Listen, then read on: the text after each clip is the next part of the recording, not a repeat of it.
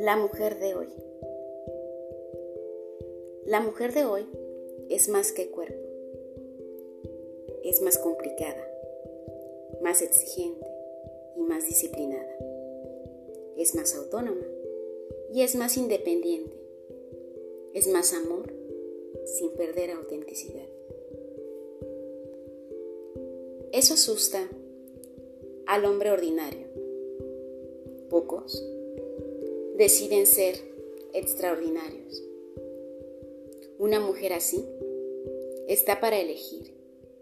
Y créanme, tampoco elige al que habla más bonito o huele mejor, o que tenga un buen cuerpo o se la coja mejor.